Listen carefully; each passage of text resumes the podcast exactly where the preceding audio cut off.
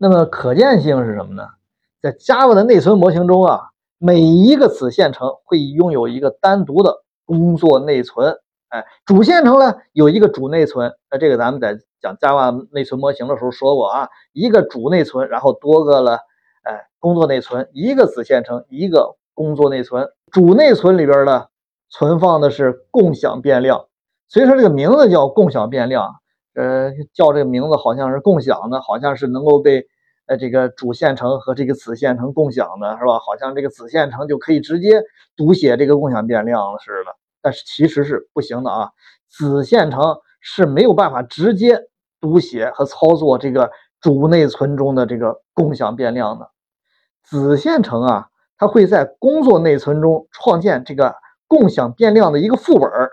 然后子线程要读写的，只能去读写操作这个副本这得注意啊！再强调一遍啊，这个子线程不能够直接读写主内存里边的共享变量，只能读写工作内存中的共享变量的这个副本哎，然后当读写完毕之后呢，再将这个副本中的这个值回写到主内存中。这时候咱就发现了一个问题了啊！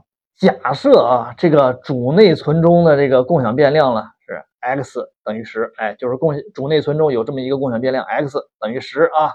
然后呢，有两个子线程 a 和 b 都要操作这个共享变量 x，那就分别在各自的这个工作内存中呢加载一份 x 的这个副本，对吧？哎，就是刚才说了嘛，是吧？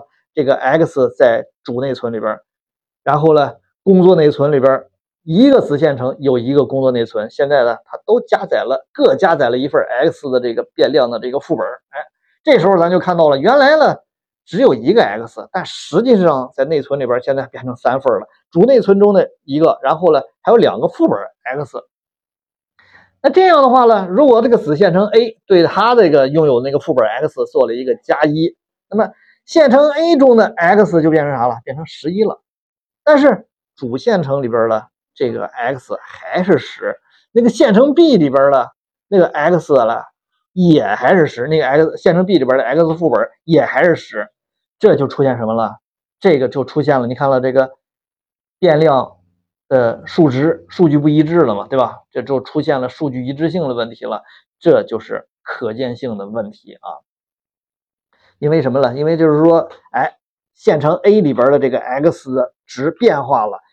主线程里边和线程 B 里边，它它都看不到，都见不到，所以说这是可见性的问题。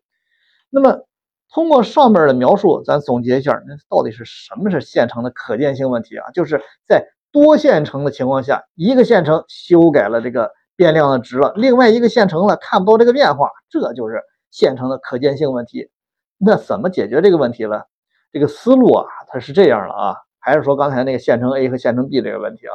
线程 A 修改了这个 x 副本之后啊，它马上把这个值呢回写到主线程里边。线程 B 呢，要想读这个 x 的副本的时候呢，它不直接从它的这个工作内存里边去读了，而是呢再次从这个主线程里边加载这 x 的副本。这样的话，咱们看出来了吧？线程 A 里边数据只要发生变化了，马上回写到主内存里边。这线程 B 呢，要想读这个 x 副本的时候呢，它不直接读这 x 的副本了，而是呢什么呢？从这个主内存里边加载一遍。那么这样的话，就解决了这个可见性的问题了。那么具体在 Java 的内存模型的实现上呢，它是通过叫内存屏障这个东西来解决的啊。那么这里又就引出来了一个内存屏障的概念。这个啥是内存屏障了？这个内存屏障其实啊就是一个 CPU 级别的一个指令。那么将这个指令啊插入到其他的指令的之间啊，就是说原来有两个指令，现在呢往这里边插一个内存屏障指令，就这个内存屏障指令呢会对这个前后这个指令呢会做一些特殊的操作，它就可以解决这个可见性的问题啊。呃，具体到这个解决可见性的这个使用的这个内存屏障呢，是两个指令，一个是这个 load 这个是一个是 load 屏障，一个是 store 屏障啊，load 屏障和 store 屏障。load 和 store 这两个词儿，咱之前讲这个内存 Java 的内存模型的时候了，说到 Java 内存模型里边有八个指令，是吧？咱们见过这个 load 和 store，这其中 load 和 store 呢是其中两个指令。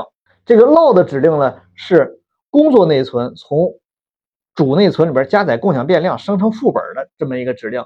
那么 store 这个指令呢是反过来的，是指将这个工作内存的这个变量的这个副本啊，回写到主内存的这么一个指令。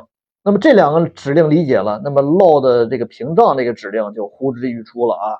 比如说啊，咱们现在有一个执行的有一个指令 A 啊，这个指令 A 需要用到一个共享变量的这个副本啊。它本来是读这个指令 A 是读共享变量的副本的，现在呢，在这个指令 A 前面呢插入了一个 load 屏障指令，插入了一个 load 屏障指令。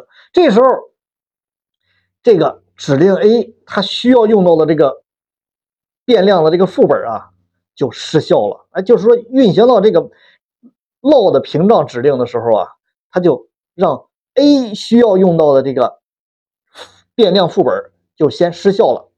这时候，那指令 A 要读这个屏障副本的时候，它是 load 嘛？它要读这个屏障副本的时候呢，它因为已经失效了，它就读不到了，它就得这个指令 A 就需要从主内存里边再加载对应的这个变量，然后再重新替换当前这个副本，然后才能使用。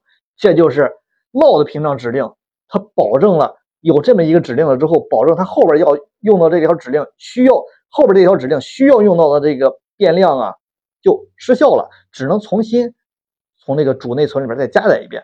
那么对应的这个。死道的这个屏障指令呢是怎么着呢？死道屏障指令啊是插入，比如说我们现在有一个指令 B 啊，这个指令 B 要修改一个副本的值，修改完了之后呢，我们在它之后插入一个死道屏障指令，这个时候 B 修改过的那个变量的那个副本啊，就会马上回写到主内存，因为这个死道屏障指令就是把它之前边把它前边。修改过的这个变量啊，马上回写到主内存里边去。这个效果刚才全说完了啊，这个效果能想象到了吧？就是用了这个 load 屏障和 store 屏障之后，就可以实现呢什么来了？就可以实现呢，修改了这个副本的值之后呢，就马上回写到主内存里边，是吧？然后呢，另外呢，读这个副本这个值的时候呢，它就先从主内存里边加载一下。这样就确保了，只要副本的值修改了，马上更新到主内存里边。另外一个线程要读这个副本的时候呢，它直接从主内存里边加重新加载最新的这个值，这就解决了多线程下这个变量的可见性啊。这是可见性的问题。